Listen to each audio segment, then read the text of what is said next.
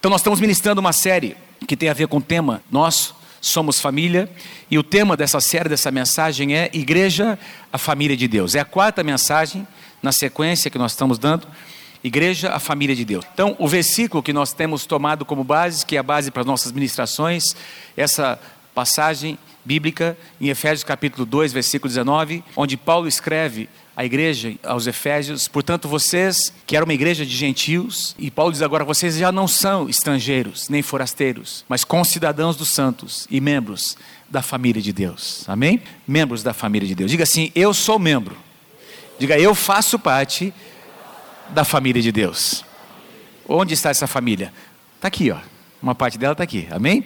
Olha para a direita para a esquerda e diga, minha família. Oh, amém. Glória a Deus.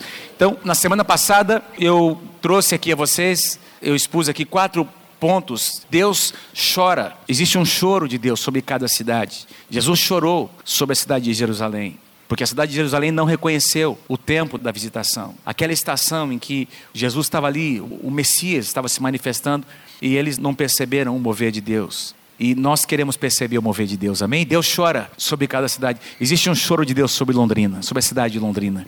Cada cidade tem o seu destino em Deus o lugar onde Deus quer levar, conduzir. Cada cidade tem uma expressão, tem algo peculiar, e eu creio que Deus tem um plano. Sabe, tem muitas cidades lindas no Brasil, mas eu amo Londrina, essa é a minha cidade, amém? É onde eu nasci, onde Deus tem me plantado, e eu creio que Deus tem algo muito lindo para realizar na cidade de Londrina, e Ele quer usar a minha vida e a sua vida para isso. Cada cidade deve levantar o seu clamor a Deus, o seu clamor, por causa dos pecados praticados naquela cidade, tem um tipo de arrependimento que é peculiar àquele lugar, àquele contexto. Eu falei sobre isso e Deus usa os meios, os seus próprios meios para tocar cada cidade. Deus usa você, Deus usa uh, cada um de nós, Deus usa esta casa, amém? Essa expressão Deus tem usado para tocar a cidade de Londrina. Vamos continuar então, nós estamos trabalhando essa frase, não é? A igreja, como família de Deus, é formada por um grupo de pessoas identificadas com a igreja local da cidade. Pessoas que se reúnem no templo e de casa em casa. Diga assim comigo: no templo e de casa em casa, com o propósito de edificar uns aos outros e estender o reino de Deus. Então quero compartilhar com vocês hoje sobre a realidade, a reunião no templo, a assembleia. Essa reunião corporativa que nós, por que ela é importante? Por que é importante nós nos reunirmos? Ah, quero tomar como base Atos capítulo 2, uma passagem bastante conhecida, quando fala da realidade, como eles viviam na igreja. Entre outras coisas, diz que diariamente eles perseveravam unânimes no templo. Partiam pão de casa em casa e tomavam as suas refeições com alegria e singeleza de coração, louvando a Deus e contando com a simpatia de todo o povo. Enquanto isso, acrescentava-lhes o Senhor dia a dia os que iam sendo salvos. Uma igreja em movimento, amém? Esse é o tipo de igreja que nós queremos ser. Uma igreja que é contextualizada, que está tocando a sociedade, tocando, ministrando no seu contexto. A tradução NVI, do versículo 46, diz: Todos os dias continuavam a reunir-se no pátio do templo. Interessante, no pátio do templo. Esse templo, onde a igreja se reunia, era conhecido, era o chamado Templo de Herodes. Templo de Herodes. Quero só fazer uma pequena revisão dos templos na Bíblia. Né? Na verdade, quando a Bíblia fala sobre templos, inclusive templos pagãos, sempre que a Bíblia menciona a palavra templo, no Antigo Testamento principalmente, está relacionado a um Deus que é adorado. Então você vai encontrar um templo, você sempre tem, juntamente com esse templo, um Deus que é adorado, você tem um sacrifício que é feito, e você tem um sacerdote, ou pessoas que oferecem esses sacrifícios. Até hoje é assim. Me lembro quando nós visitamos a Índia, há poucos anos atrás, as nossas equipes que têm ido podem confirmar, a Índia tem milhares de templos na sua cidade. Milhares de Você pode encontrar no meio da rua templos pequenos e grandes, e você tem aqueles sacerdotes, tem ali, é, por exemplo, meninos que são é, dedicados pelos seus pais, logo que nascem, logo desde pequenos, eles são levados para serem treinados para um dia se tornarem sacerdotes daquela religião para adorar aquele Deus, para oferecer sacrifícios àquele Deus. Tem festas, festivais que eles realizam ali. É sempre assim: o templo, um sacrifício e um sacerdote. Diga assim comigo: um templo, sacrifício, sacerdote. Só vocês, vamos lá. Templo, sacrifício, sacerdote. Mais uma vez. Nós vamos observar que isso se cumpriu em Jesus Cristo. Em Jesus havia um templo no Antigo Testamento, mas hoje nós somos o templo do Espírito Santo. O sacrifício eram feitos muitos sacrifícios no Antigo Testamento. Jesus fez. Jesus é o Cordeiro de Deus que tira o pecado do mundo. Amém? Ele morreu uma vez por todas. E a Bíblia diz que ele entrou, ele abriu um novo e vivo caminho. Ele, como sumo sacerdote, abriu o caminho. E agora todos nós somos sacerdotes diante de Deus. Nós não dependemos de mediadores, não dependemos de um sacerdote alguém que converse, faça ponte entre nós e o nosso Deus. Nós temos comunhão direta com o nosso Deus, amém, queridos?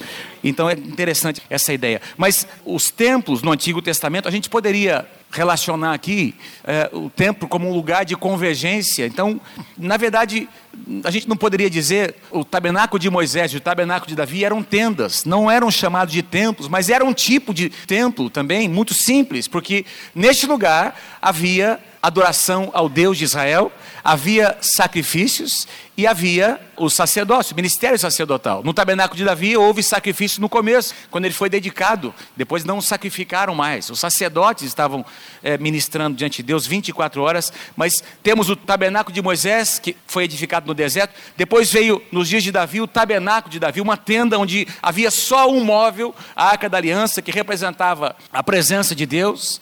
Um pouco mais tarde, então, foi edificado o templo de Salomão, que é a referência em termos de templo na Bíblia, o templo de Salomão, quando ainda as doze tribos de Israel estavam juntas, Israel como nação, as doze tribos. Depois houve a separação das doze tribos e Samaria, as dez tribos e meia que se separaram, acabaram edificando no Monte Gerizim um outro templo um outro templo, eles edificaram, havia também adoração. Por isso que Jesus disse para a mulher samaritana, que disse, ó, não é nem nesse monte que nós vamos adorar. Os verdadeiros adoradores adorarão o Pai em espírito e em verdade. Deus não está, o nosso Deus é um Deus que não está preso numa caixa, não está preso num templo como esse. Esse templo aqui vai não é? O tempo vai passar e se Jesus não voltar, vai acontecer alguma coisa com ele. Deus é muito maior, Deus habita no coração do homem, amém? Deus habita no nosso coração. Então, mas o templo que nós estamos aqui nos referindo de Atos capítulo 2 é o templo de Herodes. O templo de Salomão foi destruído quando os babilônios vieram, o império babilônico veio destruir o templo. Lembra quando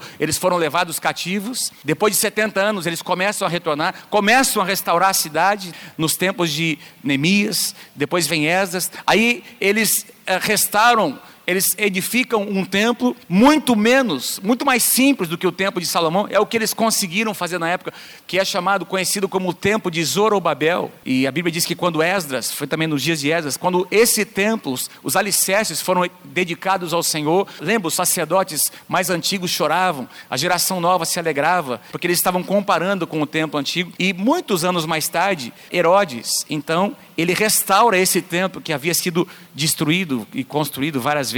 E, e, aí um templo muito suntuoso. Na verdade, a história diz que o templo de Herodes eles começaram a construir por volta do ano 19 antes de Cristo e só foi terminado, concluído no ano 64 depois de Cristo. E no ano 70 ele foi destruído pelo Império Romano, porque Jesus tinha dito não ficará pedra sobre pedra. Lembra que Jesus profetizou? Mas esse templo onde a igreja se reunia era exatamente o, o templo de Herodes. Esse templo era um templo muito grande o seu pátio era maior do que o templo de Salomão. Havia, na verdade, alguns pátios. E muitos dizem, muitos historiadores dizem, que era nesse pátio que a igreja se reunia. Muitos creem que o dia de Pentecostes, quando o Espírito Santo desceu, não foi na casa de uma pessoa. Interessante, eu estudando agora, percebi que vários historiadores dizem isso, por quê? Porque a Bíblia diz que havia muita gente vindo de muitas nações para celebrar a festa de Pentecostes. E Pedro pregou, tinha muita gente ouvindo, 3 mil pessoas se converteram. Diz que nas ruas de Jerusalém, na casa de uma pessoa normal, não caberia 3 mil pessoas, tinha muito mais, porque 3 mil se converteram.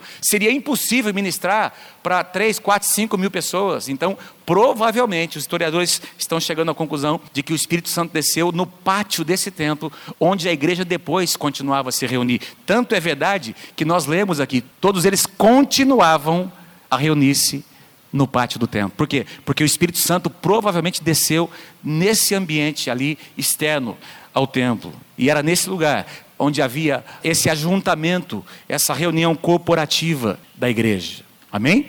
Mas a verdade é que a igreja nunca dependeu de um prédio para ser igreja.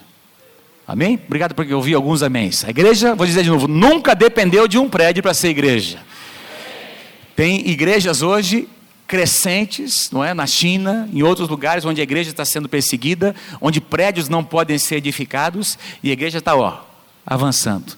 Porque a igreja não é um prédio. A igreja não depende de um prédio. Ainda bem que nós podemos, nós temos um prédio bom, nós temos uma estrutura, graças a Deus por isso, não é? Que nós podemos ter, mas a igreja não depende de um prédio. A Bíblia diz em Atos capítulo 17, versículos 24 e 25, Paulo diz: "O Deus que fez o mundo e tudo o que nele existe, sendo ele Senhor do céu e da terra, não habita em santuários. Tem uma tradução que diz em templos feitos por mãos humanas. Deus não habita em templos. Lá, o pessoal na Índia, nesses países onde tem muita idolatria, eles acreditam que o Deus está ali. O Deus é aquela imagem. Eles se prostram perante uma imagem que está em um templo físico. Então eles têm que se dirigir àquele templo. Eles têm que ir naquele lugar. Amados, nós não temos que vir a um templo para adorar a Deus. Nós podemos adorar a Deus no nosso carro, indo para o mercado, levando o filho para a escola. Quem pode dizer glória a Deus por isso? Porque Deus, a presença de Deus não está aqui nesse prédio. Ela está aqui hoje porque você e eu trouxemos a presença de Deus. Então dê um aplauso bem forte a Jesus, porque nós carregamos a presença. Nós carregamos a presença. Deus não habita em santuários feitos por mãos humanas, nem é servido por mãos humanas, como se de alguma coisa precisasse, pois Ele mesmo é quem a todos dá vida, respiração e tudo mais. Coisa linda. Onde quer que o povo estivesse reunido, ali era a igreja. Tanto é que no pátio do templo não havia sistema de som. Não havia um ambiente climatizado, era no pátio, e lá é muito quente. Chove muito pouco ali, não é? Naquela região. E eles se reuniam naquele lugar para louvar a Deus, para cultuar ao Senhor. Mas a reunião corporativa, o ajuntamento do povo de Deus, nunca deixou de existir, sempre que possível, o povo estava junto. Tanto é verdade que o escritor aos Hebreus diz: não deixemos de congregar-nos, não deixemos de nos congregar ou congregar-nos, como é o costume de alguns. Naquela época já havia uma certa concorrência para o povo se reunir, quanto mais hoje. Como é costume de alguns. Antes façamos admoestações, e tanto mais quanto vedes que o dia, o dia com letra maiúscula, o dia da segunda vinda, quanto mais é o que o escritor está dizendo aqui aos Hebreus, quanto mais se aproxima a segunda vinda do Senhor Jesus, mais concorrência vai ter, mais entretenimento, mas nós teremos, o nosso coração vai estar sendo sugado por coisas, enfim, situações, para que nós não estejamos, para que nós não valorizemos este lugar chamado a congregação dos santos. A tradução NVI diz: não deixemos de nos reunir como igreja. Gente, é bom, não é, a gente se reunir como igreja? Amém? Essa é a reunião da igreja. Essa é a eclésia, a expressão nossa aqui, local do corpo de Cristo. Os chamados para fora que se reúnem. Não deixemos de reunir-nos como igreja, segundo o costume de alguns, mas encorajemos-nos uns aos outros, ainda mais quando vocês veem que se aproxima o dia. Quando eu ouço alguém dizer, ah, mas eu não preciso. Claro, nós carregamos a presença de Deus. Ah, mas eu não preciso ir lá na igreja para adorar a Deus. Claro que não. Mas é bíblico a gente se reunir. A Bíblia nos exorta a estar juntos. Amém? Esse aqui é um lugar de cura, de restauração, um lugar onde nós ministramos e somos ministrados. Algo acontece. Existe uma atmosfera que é gerada quando a igreja se reúne. Se você crê, diga amém em nome de Jesus. Então a exortação é: não deixem de estar juntos, para que vocês possam ministrar, encorajar uns aos outros. Quanto mais se aproxima a segunda vinda. Eu quero falar com vocês como pastor nessa manhã, pastor dessa congregação, representando aqui o nosso presbitério. Essa série de mensagens também é um, é um momento da gente abrir o coração com vocês, não é? Da gente chamar uh, os filhos dessa casa para uma responsabilidade. E a gente tem compartilhado algumas coisas do nosso coração com vocês. Uma das maneiras de nós medirmos o nosso compromisso com Deus é pela medida do nosso do compromisso que nós temos uns com os outros. Sabia disso? Uma das maneiras bíblicas de se medir o nosso compromisso com Deus é medindo o nosso compromisso uns com os outros. Essa é uma verdade bíblica, presente no Antigo Testamento e no Novo Testamento. Então, uma das maneiras de medir o seu compromisso com Deus é medir o quanto você é comprometido com seus irmãos, a quem você chama de sua família. Se nós valorizamos ou não essa vida em comunidade. Olha, para mim, eu tenho dito aqui, eu me sinto muito confortável, porque esse valor foi incutido no meu coração pelos meus pais. Foi incutido no meu coração. E olha, e a cultura Quem não conhece a história da igreja, precisa, se você quiser estudar, estude um pouquinho, até literatura secular, os comentaristas que falam sobre a igreja do Novo Testamento, o primeiro dia da semana era um dia consagrado a Deus. O primeiro dia, que é o domingo, não é? Que é o primeiro dia da semana, era um dia para a igreja congregar, para a igreja estar junto. Nada competia com esse dia. Mas eu aprendi na minha vida, desde criança, que nada compete com esse dia. Nada, nada. Não tem nada aqui que seja mais importante do que estar na casa de Deus, congregar na casa do Senhor, adorar a Deus, ser desafiado pela palavra. Quero fazer uma pergunta para você: esse lugar é importante para você? A segunda pergunta: quão importante ele é para você? Esse lugar é, é importante, mas é tão importante quanto o aniversário do seu filho? É tão importante quanto o jogo do seu time de coração? Eu às vezes fico a gente fica triste de saber que irmãos, líderes nessa casa, agendam o aniversário do seu filho ou da sua filha para o domingo. Pastor, a gente vai de manhã? Não vai. Você sabe que você não vem. Você vai preparar a festa do seu filho para o domingo à tarde? Você não vai vir de manhã. E tem irmãos que não virão para te ajudar, para estar lá com você. É verdade ou não é verdade o que eu estou dizendo? Sim ou não? Ah, mas é uma vez por ano só. Você está incutindo um valor para o seu filho. Você está dizendo para o seu filho que o aniversário dele é tão importante quanto estar na igreja, ou é mais importante. Agora, a pergunta: não tem alternativas? Nós não podemos, em função de manter a casa de Deus nessa escala de valores como número um, prioridade na nossa vida. Ah, mas o meu parente, chegou um parente em casa, mostra para o teu parente que a casa de Deus é um lugar importante para você. Ah, estou indo visitar, estou chegando no domingo. Tá bom, então você vai comigo para a igreja domingo. Porque eu não vou deixar de ir lá a igreja, que eu digo, esse lugar é importante para mim. Mostra para tua mãe, para os teus pais. Não dá para chegar no sábado, eles não vão ficar segunda, terça, quarta. Mostra para eles, ou traga eles com você. Obrigado, pastor Luiz, pelo amém. Ou será que essa reunião corporativa é tão importante quanto o jogo de futebol do seu time que você gosta? Agora, se é importante, se o jogo também é importante e você tem o privilégio, a oportunidade de vir de manhã, aliás, alguns de vocês estão aqui porque hoje começa o Campeonato Paulista, né? Aumentou, né? Quantos entendem o que eu estou dizendo? Agora, nós estamos aqui como pastores para vigiar se um líder decidiu fazer ou não. Nós não queremos dizer para você, não pode fazer no domingo, mas seria muito importante que você pudesse valorizar o que Deus valoriza. Não é porque na igreja Nova Aliança é proibido fazer festa de aniversário no domingo. Se não é algo importante para você, não, não vamos brigar por causa disso. Mas com algumas atitudes você está incutindo um valor no coração do seu filho. Você está mostrando para ele o que é importante. Se a igreja é importante, você vai chegar no horário. Você vai chegar no horário. Sabe, porque você não vai querer perder nada. E não estou me dirigindo aos que chegaram atrasados hoje, não sei quem chegou. Talvez você teve um problema para sair de casa hoje, seu filho pequeno, furou o pneu do carro. Não, não, não tem nenhuma intenção de ministrar para um de você. Essa palavra é para mim em primeiro lugar. Para mim, para nós. Nós precisamos priorizar a casa de Deus. Se a gente vai num cinema assistir um filme, a gente não chega atrasado porque a gente não quer perder nada, por que, que a gente não é pontual para vir para a casa de Deus? Sabe por quê? Eu vou dizer para você: é porque é fácil demais. Porque se nós estivéssemos sendo perseguidos, de fato, se o negócio tivesse sido arrochado, a gente ia estar aqui meia hora antes orando, uma hora antes orando, para Deus guardar os nossos filhos, guardar nossa casa. Quantos entendem o que eu estou dizendo? Tem que ser por amor. Que Deus possa colocar amor no teu coração pela sua casa. Duas palavras chaves do Antigo Testamento assembleia e congregação. Você vai encontrar essas palavras muitas vezes no Antigo Testamento. Eu tenho as palavras no hebraico aqui, não, há, não tem necessidade. A palavra assembleia, que traz esse sentido também de eclésia, não é? Um grupo de pessoas chamadas. Diz que havia no Antigo Testamento santas convocações. Então, assembleia é quando o povo de Deus era convocado para guerrear.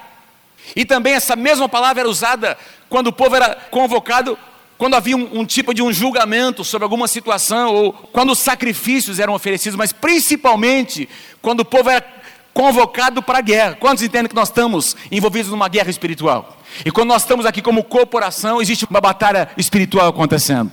Por nossas casas, nossas famílias. A segunda palavra, congregação. Quando o povo de Deus se reunia para festejar, havia, Israel celebrava sete, diga assim comigo, sete festas. Sete festas sete festas principais durante todo o ano. Dessas sete, haviam três que eram as, as mais importantes: Páscoa, Pentecoste e Tabernáculos. Páscoa, Pentecoste e Tabernáculos. Então, o povo era convocado para congregar num lugar lá onde estavam em Jerusalém. Então eles vinham. Por isso que quando o Espírito Santo desceu em Pentecostes, tinha um monte de gente de outros lugares judeus que moravam até em outras nações. Por quê? Porque eles vinham para sacrificar, eles se reuniam como uma congregação, um povo de Deus que congregava para cultuar, para se alegrar, para sacrificar o Senhor. A palavra congregação então aparece, assembleia e congregação, já mostrando a importância que havia no Antigo Testamento dessa reunião corporativa do povo de Deus. Quando a grande congregação se reúne, quero trazer a vocês três coisas, ou três é, verdades, três coisas que acontecem quando tem muito mais, você podia relacionar muito mais aqui, quando a grande congregação se reúne quando a assembleia se reúne como igreja, nessa reunião corporativa, número um, a unidade do corpo de Cristo se torna um testemunho. A unidade se torna um testemunho dentro e fora. Se torna um testemunho para nós, que somos crentes, e também para o mundo. Jesus disse: a fim de que todos sejam, eu oro para que eles sejam um. E se eles forem um, se eles tiverem um só coração, se eles tiverem uma só visão, se eles viverem para um só propósito, o mundo vai crer que tu me enviaste. O mundo vai crer. Uma das coisas que chama a atenção de uma pessoa de fora é ver o povo de Deus louvando, é ver o povo de Deus adorando, é ver o povo, quando a gente se levanta para orar, para interceder, para clamar, quando existe uma necessidade, e daqui a pouco um liga para o outro, a gente liga para os pastores, para os supervisores, para os líderes, daqui a pouco todo mundo, tem uma pessoa está doente, tem 400 pessoas orando, porque isso é igreja, amado. Existe unidade, o mundo vê isso e diz: não, nós não conseguimos achar isso em lugar nenhum, nós também queremos experimentar para que o mundo creia que tu me enviaste. O próprio Deus reconheceu a força da unidade. Eu citei aqui a semana passada, quando eles se reuniram para edificar a torre naquela cidade, uma cidade e uma torre. Deus disse: agora este povo é um, eles têm a mesma linguagem, eles têm um só propósito, não tem mais limite. Tudo o que eles quiserem fazer, eles vão conseguir fazer para o mal, porque esse povo eles têm muita unidade. Agora eu pergunto a você: se Deus reconheceu que a unidade para o mal, pode produzir isso, levantar uma cidade, uma torre, quanto mais para o bem, quanto mais se nós nos reunimos em unidade para alcançarmos, para buscarmos o propósito de Deus para as nossas vidas, para as nossas famílias. Um desejo. O versículo chave para a nossa classe de integração por muito tempo, 1 Coríntios, capítulo 1, versículo 10, onde Paulo diz: "Rogo-vos, irmãos, pelo nome do nosso Senhor Jesus Cristo, que faleis todos a mesma coisa." 1 Coríntios capítulo 1, versículo 10. Que faleis todos a mesma coisa, que não haja entre vós divisões, antes sejais inteiramente unidos, com a mesma disposição mental e o mesmo parecer. Unidade. Ah, mas não é possível. Uma igreja como essa, tão grande assim, não é possível ter unidade. Não é possível. Olha o que a Bíblia diz. E nessa época que já eram milhares, nesse momento em que essas palavras são escritas, da multidão dos que creram, era um o coração e a alma da multidão dos que creram. Era um o coração e a alma.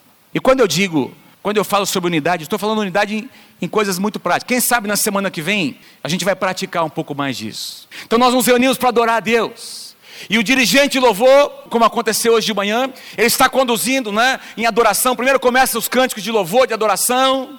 Em primeiro lugar, os músicos, os cantores. O que, que é a unidade? Então, se o líder está cantando aqui, se o líder está batendo palmas, não é hora do auxiliar dele estar tá levantando as mãos. Não, se o líder está aqui adorando com palmas. A Bíblia diz que lá no tabernáculo de Davi, todos os sacerdotes estavam debaixo da direção do rei. Então, quando um dirigente de louvor está levando, está levando o povo em alegria, dançando, todo mundo está dançando e a igreja está dançando. Aí, daqui a pouco, nós entramos num período de louvor, de adoração. Aí o dirigente diz: Vamos levantar as nossas mãos. O que nós precisamos fazer, queridos? Como igreja, nós precisamos corresponder, por quê? Porque nós somos um exército, nós somos a família unida, a unidade, quando existe unidade, um só foco. A atmosfera é mudada, e se você simplesmente obedece, você entra, porque essa é a direção que Deus está dando para quem está aqui. Essa pessoa orou, buscou a Deus, amados está trazendo algo para ministrar o seu coração. E quando ele diz levanta as suas mãos, e nós levantamos, a presença de Deus vem. Aí Deus nos dá a direção, vem uma palavra profética. E aí nós sentimos a direção de orar pelos enfermos, orar por situações. E aí a gente diz: olha, levanta a mão quem está aí enfermo, alguém, e a gente diz: olha, você que está perto, ora por essa pessoa. Ah, não sei se eu vou. Não, Deus quer usar as suas mãos. A Bíblia diz: imporão as mãos sobre os enfermos e eles serão curados. Não são apenas pastores, são pessoas comuns. Por quê? Porque a unção de Deus está sobre a tua vida. Então, quando existe uma direção, quando nós nos reunimos, o Espírito Santo está movendo, amados, em unidade, e uma atmosfera é gerada, milagres acontecem. O coração de Deus é tocado. E é por isso que diz lá em Apocalipse que taças cheias de incenso, cheias Incenso fala tanto de oração, que é o próximo ponto, quanto de adoração. Todo mundo junto. Tem intensidade e tem quantidade. Quem pode dizer amém? Olha essa passagem que linda. 2 Crônicas, capítulo 5. Sete anos foi o período de construção desse templo de Salomão, que para os judeus ainda hoje é o templo, é a referência deles, não é? E até hoje os judeus, os judaizantes ainda têm aqueles que não reconhecem que o Messias já veio há dois mil anos atrás, eles ainda querem restaurar o templo, nos padrões do templo de Salomão. E aqui, nós encontramos aqui em 2 Crônicas capítulo 5, a inauguração, o dia da inauguração do templo, sete anos depois. A Bíblia diz que Salomão convocou, houve uma convocação santa, toda a igreja, toda a congregação de Israel vieram ali, todos eles vieram os israelitas e todas as tribos vieram para Jerusalém para a inauguração do templo. Milhares de animais foram sacrificados. Mas olha o que acontece, amados.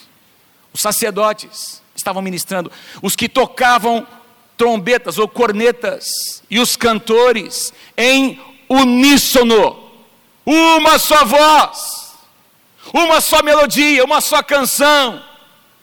Todo mundo junto. Haviam instrumentos musicais todo mundo junto ali, esperando, ministrando ao Senhor, esperando o que ia acontecer. Louvaram todos eles e agradeceram ao Senhor, todos juntos. Diga assim comigo, todos juntos. Fala para o teu irmão assim: nós precisamos louvar juntos, nós precisamos louvar juntos, nós precisamos adorar juntos, todos juntos. Olha, em uníssono, uma só voz, louvaram e agradeceram. Quem sabe a semana que vem nós vamos fazer um exercício aqui na igreja. Eu ia ministrar sobre as células, mas nós vamos deixar a reunião das casas para outra semana e domingo que vem nós vamos fazer um exercício, o que é uma reunião corporativa, o que é adorar em unidade. Então nós vamos fazer, tá bom, pastor Abel, pastor Reb, vamos, não sei, vamos ensaiar nessa semana, vamos, vamos ver o que nós vamos fazer, vai ser, vai ser bom demais, não é?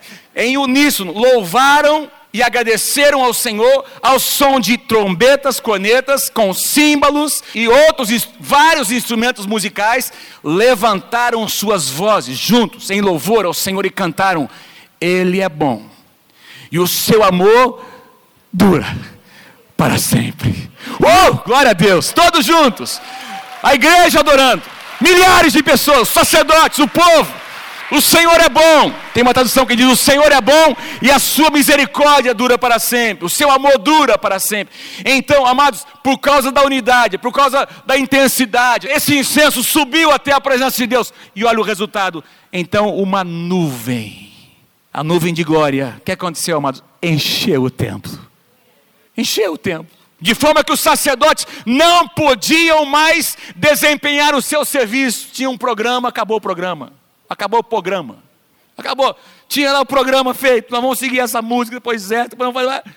Aí, amados, por causa da unidade do coração, da atitude, a atmosfera, o Espírito Santo veio, acabou. Igual aconteceu domingo passado. Quem estava aqui domingo passado? Quem veio na reunião da noite domingo passado? Foi, mas ninguém queria ir embora desse lugar. Aí a presença de Deus desceu aqui, gente.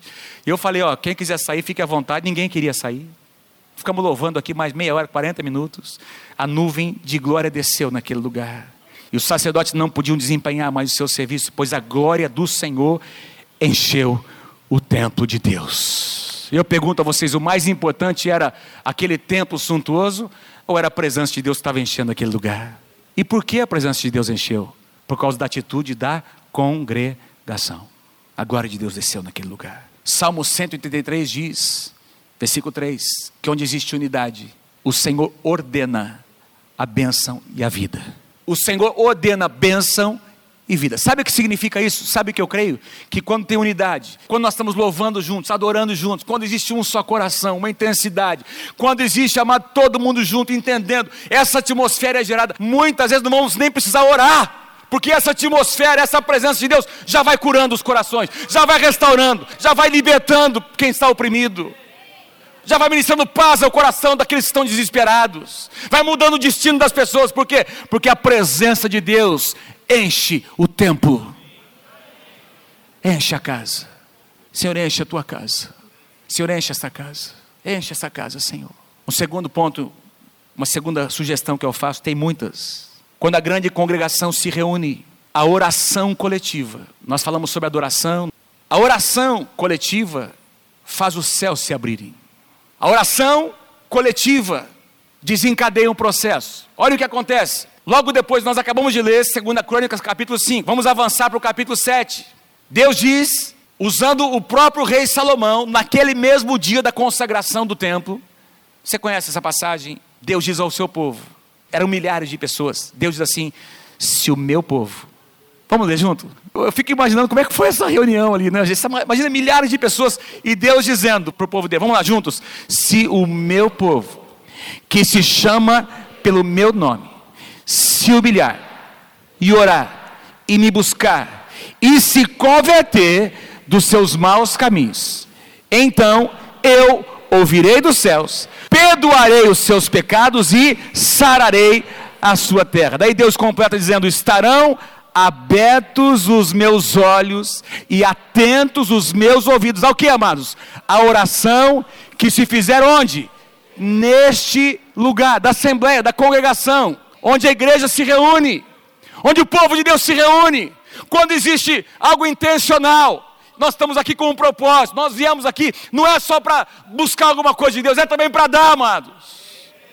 Ah, eu quero uma bênção. Eu vou para a igreja porque ah, eu, sou tão abençoado. Não, você vem aqui para ministrar, ministrar o Senhor, ministrar o coração de Deus, ministrar os seus irmãos. Ministrarmos uns aos é a vida em comunidade. Mas nós fomos feitos para viver em comunidade. Você pode observar uma pessoa que não está bem, nós ministramos aqui alguns domingos atrás sobre aqueles aspectos da igreja. Cada igreja tem o seu destino, cada igreja tem a sua base doutrinária, tem o seu chamado em Deus, tem a sua visão. Lembra esses quatro pontos? Quando a pessoa não se encaixa, quando a pessoa começa a resistir à visão, pode observar, ele vai ficando na periferia. E eu não estou dizendo que os que estão aqui mais lá no final, eu estou dizendo uma postura, uma postura, uma postura. Começa a olhar o mover de longe Começa, ah, esse negócio de ficar levantando a mão aí, esse pastorzinho de barbicha aí, quem ele pensa que ele é, esse cara? Começa a questionar, começa, sabe, nhenhenhé, nhenhenhé, falar por trás, fazer fofoca, começa a minar a visão. O que, você acha do que o pastor falou?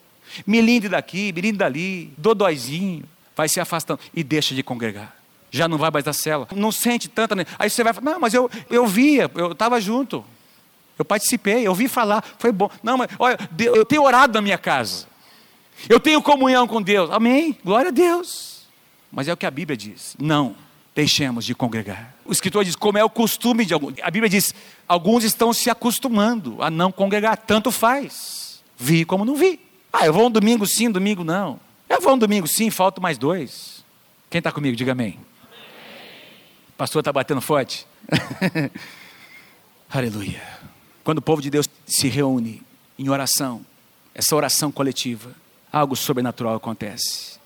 Jesus disse: Em verdade vos digo que tudo o que ligares na terra terá sido ligado nos céus, e tudo que for desligado na terra terá sido desligado nos céus. Esse é o poder da oração coletiva, o poder para ligar e para desligar.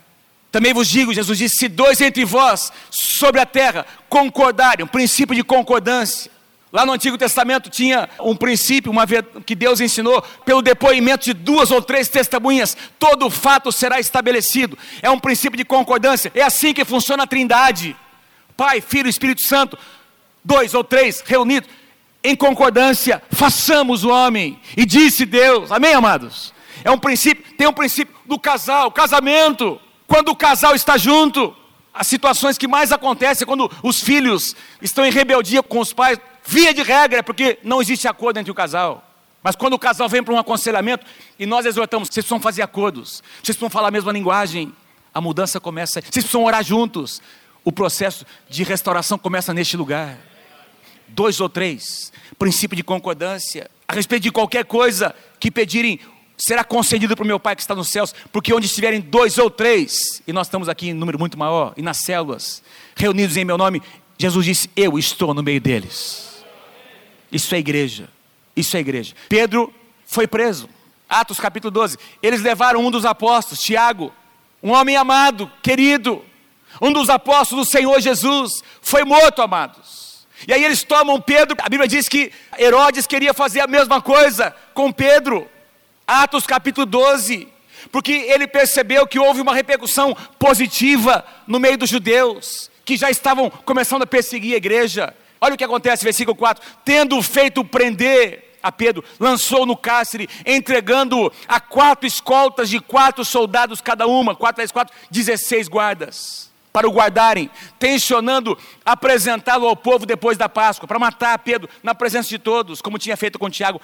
Pedro, pois, estava guardado no cárcere, mas, mas, e essa palavrinha faz toda a diferença, Pedro estava preso, mas, havia oração incessante a Deus por parte da igreja em favor dele.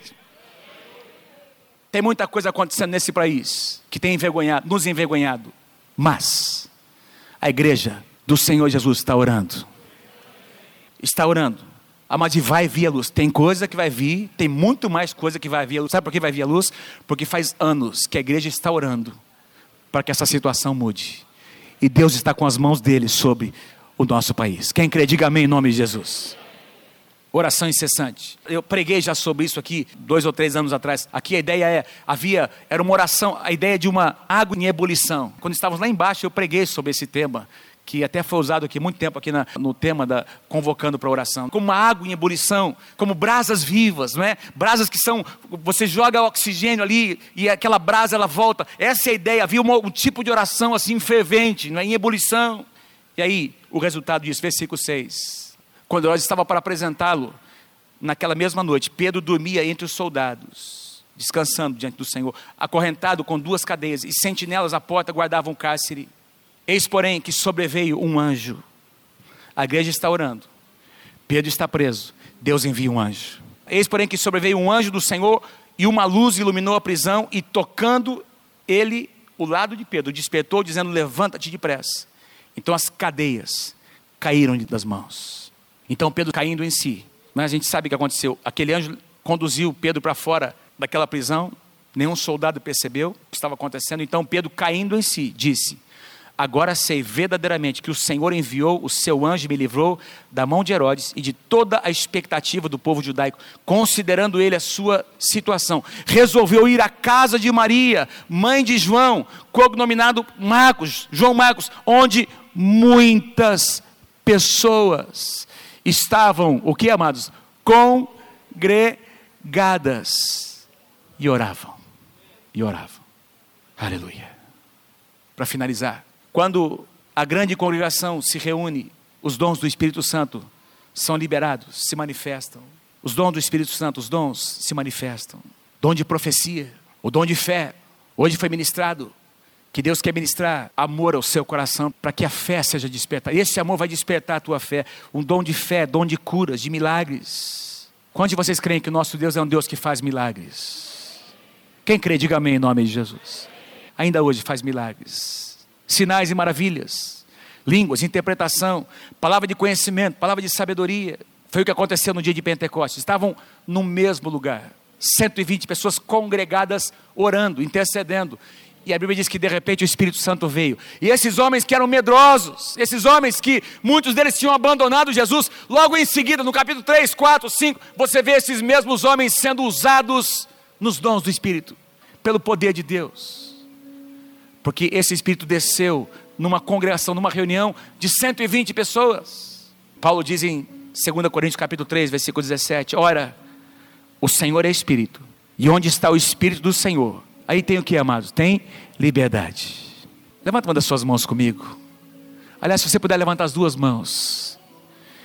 Faz uma oração, Senhor, obrigado, obrigado por este lugar. Começa a orar, Senhor, que teu Espírito mova, que teu Espírito mova. Que teu Espírito mova, Senhor, nesse lugar, Senhor, quando nós nos reunimos, onde estiverem dois ou três reunidos, em meu nome, Jesus disse, eu estou no meio deles Amados, ore, olha lá, olha para o painel, olha, olha os três temas, com as suas mãos levantadas, ore por isso, que Deus faça isso no nosso meio.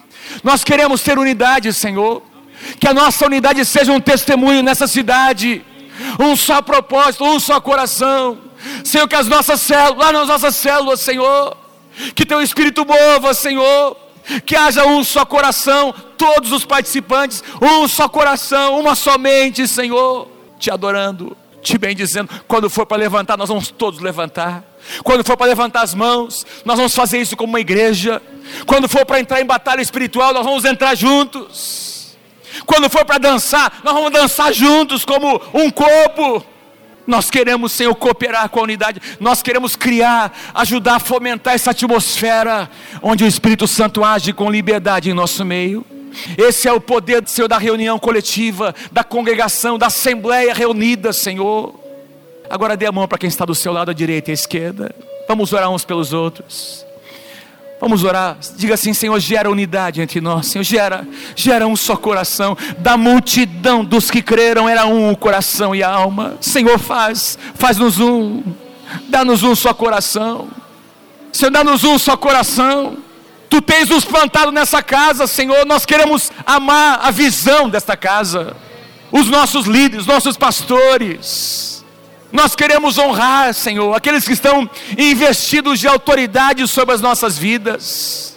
Nós queremos falar bem deles. Nós queremos abençoá-los, Senhor. Nós queremos ver os filhos dos nossos pastores e dos nossos líderes se levantando como líderes nessa casa. Nós queremos abençoar a próxima geração, Senhor, a nova geração que está vindo. Nós queremos, que os nossos filhos aprendam que a tua casa é importante, Senhor. Que a tua casa é um lugar importante. Nós não vamos, Senhor. Nós não vamos negociar isso. É importante, Senhor, estar neste lugar. Nós vamos rever a nossa agenda, Senhor. Nós vamos rever as nossas prioridades, Senhor. Porque nós queremos amar a tua casa, Senhor. Nós queremos valorizar o que tu valorizas. Em nome do Senhor Jesus. Em nome do Senhor Jesus. Dê um aplauso bem forte ao Senhor.